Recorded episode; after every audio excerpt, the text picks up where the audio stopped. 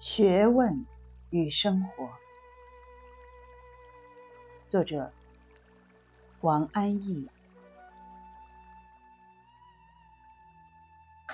我羡慕的不只是学问本身，还有做学问的人所过的那种文雅精致的生活。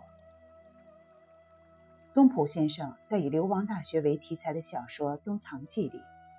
用了四个字来形容国难中的读书人：弦歌不辍。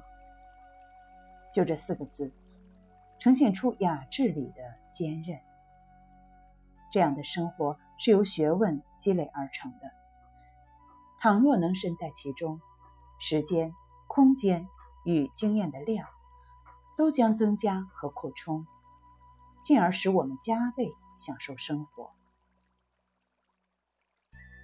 本行是自然科学的散文家陈之藩教授，曾有一篇演讲稿，题目为《谈风格》，其中一节谈到剑桥北边的一条小河，水清可见人，照出岸上的小紫花。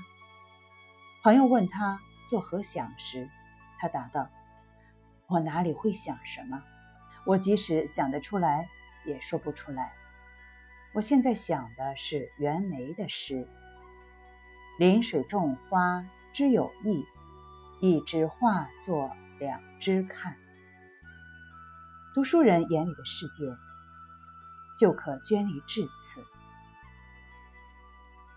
和陈先生夫妇一同喝茶，谈到读书，我抱怨英文原版书难读，看不下去。陈先生却痛心疾首道：“有什么书会是看不下去的？”我听了又感动又惭愧，知道他讲的不是励志的意思，而是指一种生活。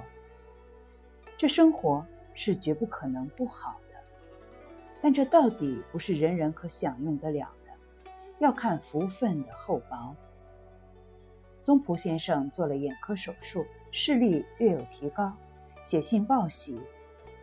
方才有一只喜鹊从窗前过去，我看见了尾巴长长的影，且是淡水墨的写意画。于他们而言是随意淡然的看，一般人却是看不见的。就好比是仙俗之隔，旁人哪里知道其中的快乐？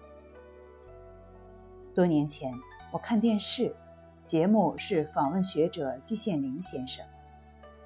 记者看到他老人家生活清苦简朴，中年埋头于故纸堆，怜惜地说道：“看你老如此生活，我们挺心疼的。”季老立即回答：“不心疼，不心疼。”婉拒了同情。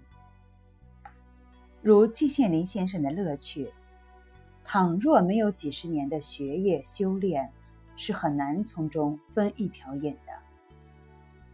香港牛津大学出版社出版的杂志《启思教学通讯》上，有专访古典诗词专家叶嘉莹教授的文章。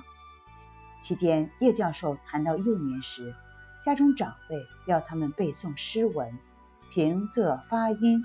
都必须精准，忠诚吟唱，熟透之后，自然而然也就会写诗。这里讲的是童子功，经过刻苦亦或单调的磨练，抵达优美的境界。用今天的话说，也就是异度空间。我想象，学府大约还是这样的，是学问的习艺所。